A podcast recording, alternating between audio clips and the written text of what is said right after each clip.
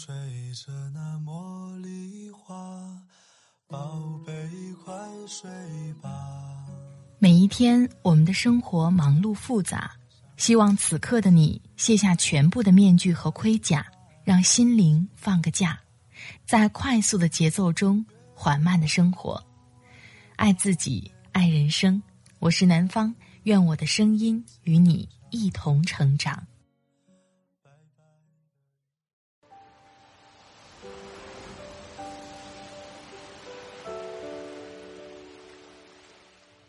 嗨，你好，这里是快节奏慢生活，我是南方。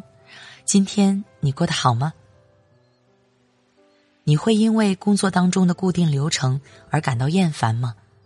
或者每一次活动的审批、最终的校定，都需要一层一层的关卡？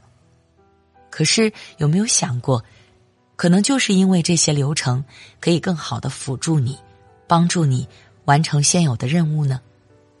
今天把来自公众号“林公子的后花园”作者林公子的文字分享给你，希望能给你带来一点启发。我的微信公众号“听南方”也会发布节目文稿，欢迎你的关注。好了，开始今天的节目吧。被大公司废掉的年轻人。我有个程序员前同事，这几年凭借不错的技术，在专业岗位上不断晋升，但他一直非常厌恶一件事，就是每次项目升级时的流程。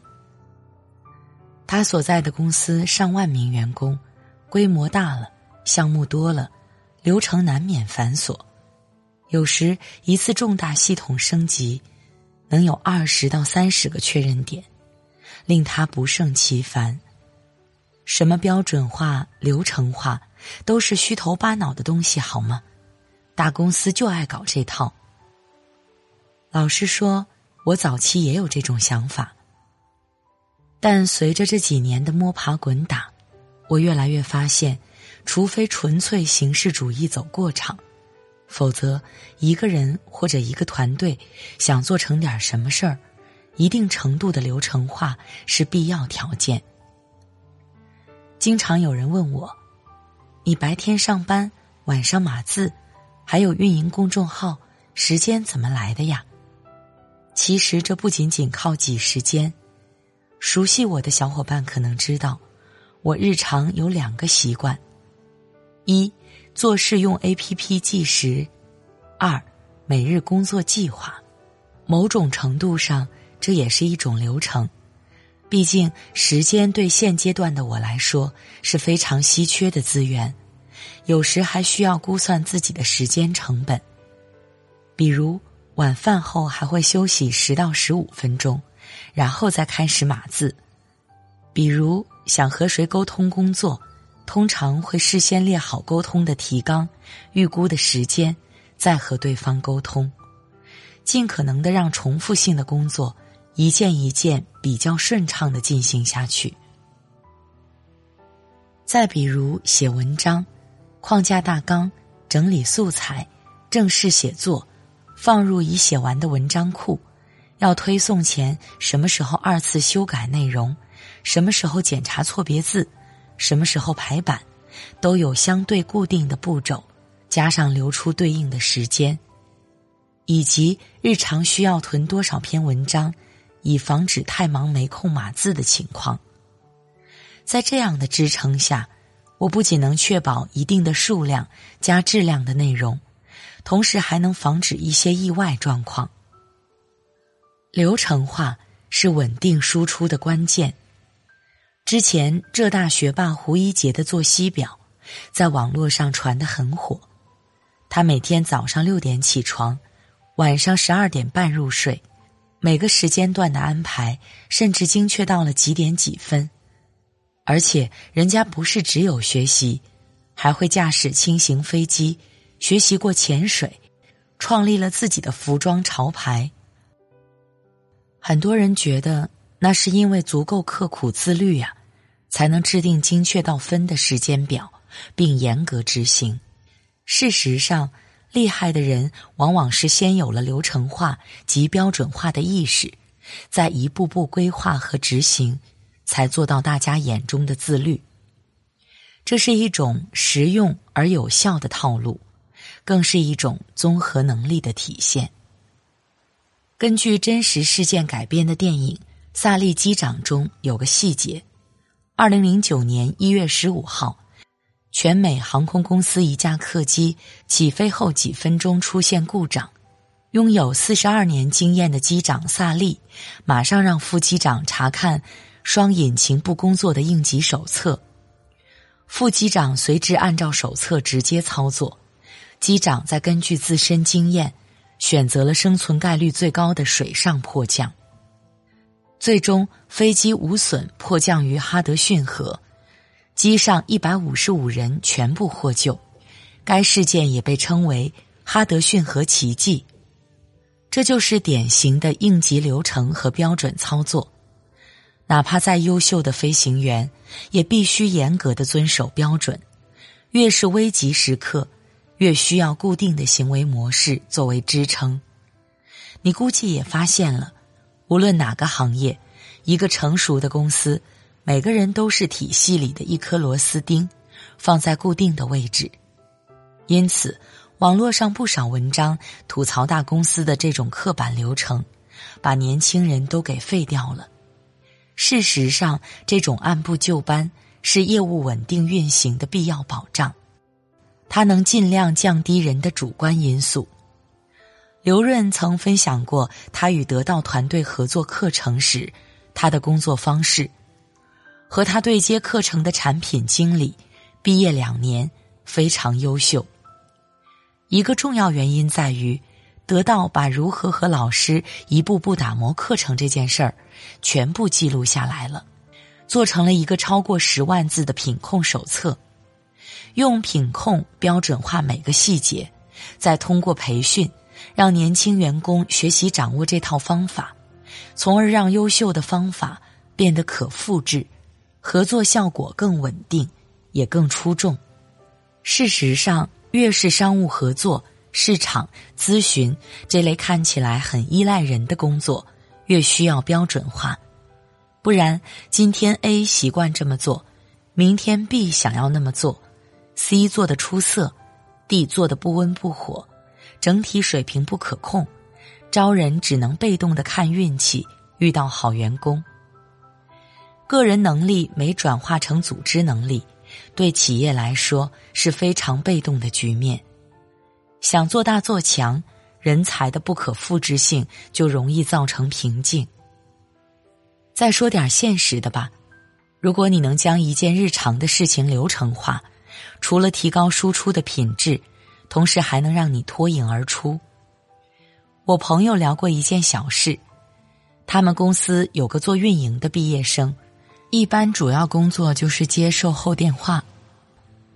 一般售后嘛，绝大多数都是投诉，用户打电话或发微信的态度往往都很差，大家都觉得这是苦差事，也没什么流程，反正接完电话再找支撑部门询问，之后再反馈，最后登记一下。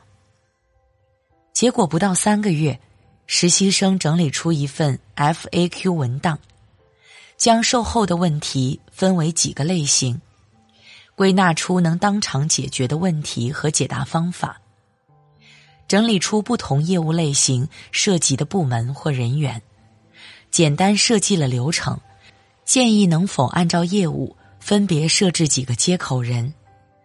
上司看流程挺合理，也不复杂，就按照他的建议去做了。这是一种快速看透本质的能力，不仅清楚自己在哪个环节，而且知道整个系统运转需要哪些步骤，需要哪些人参与，每一步要达到什么样的效果。教父里那句台词历久弥新：在一秒内看到本质的人，和花半辈子也看不清事情本质的人，自然不是一样的命运。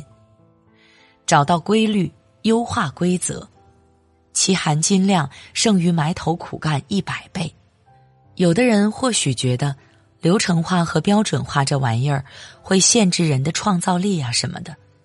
我想说的是，首先，很多人的工作成果其实还没有到被创造力限制的程度，能主动提高一些效率，增强一些执行力，足以碾压大部分人了。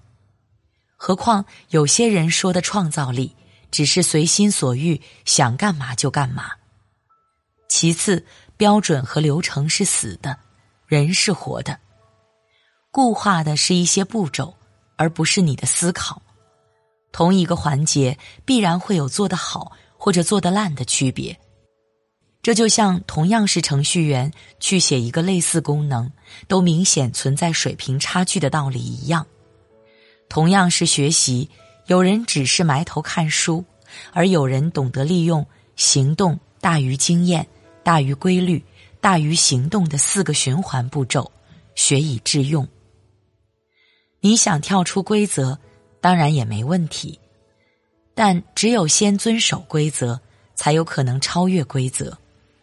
一上来就想弄个什么颠覆性创造的，十之八九人仰马翻。聪明人懂得抓住规律，不是一味执行流于表面的步骤。而是思考背后的道理和规律，找到共性且可复制的那部分，然后站在他们的肩膀上，再发挥出自己的创造力。所以，你发现了吗？那些懂得输出稳定的人，背后往往有一套相对固化的行为流程。他们知道什么时间、什么环节自己要做什么，也知道每个过程对结果的影响。对别人来说，这也是一种建立信任感的方式。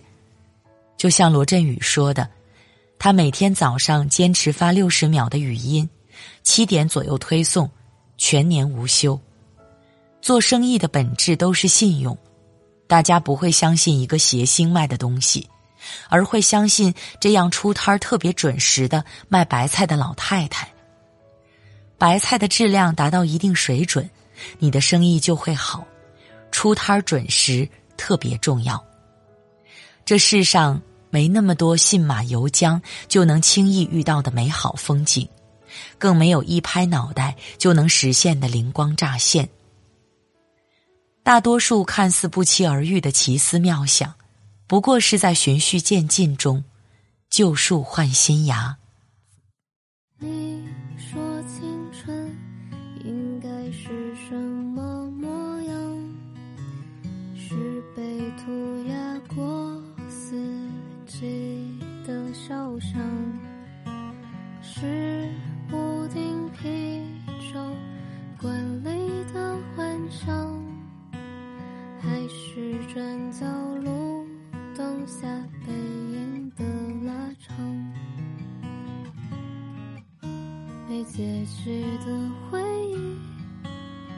失去后圆满，是那些说了也无憾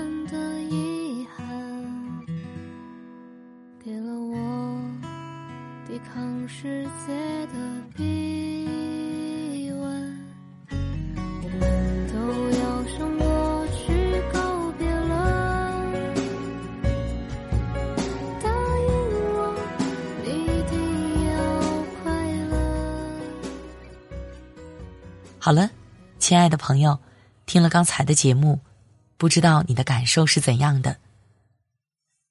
自律让你更自由。有一些流程是为了让我们更好的实行任务，更好的工作，能够固定好工作时间，所做的每一件事情，才能让很多的任务有序开展。你是怎么看待流程这个问题的呢？欢迎在节目下方分享给我。在这里特别感谢作者林公子，领英中国专栏作者，多家财经职场平台签约作者。一枚理性爱财的工科产品旺，他的微信公众号是“林公子的后花园”。快节奏慢生活是在每周二、周五、周日的晚上更新。如果喜欢我的节目，喜欢我的声音，欢迎下载喜马拉雅 APP，搜索“快节奏慢生活”或是“南方 Darling”，关注我，第一时间收听温暖。好了，今天的节目就到这里，我们下期再会。祝你晚安，今夜好梦，拜拜。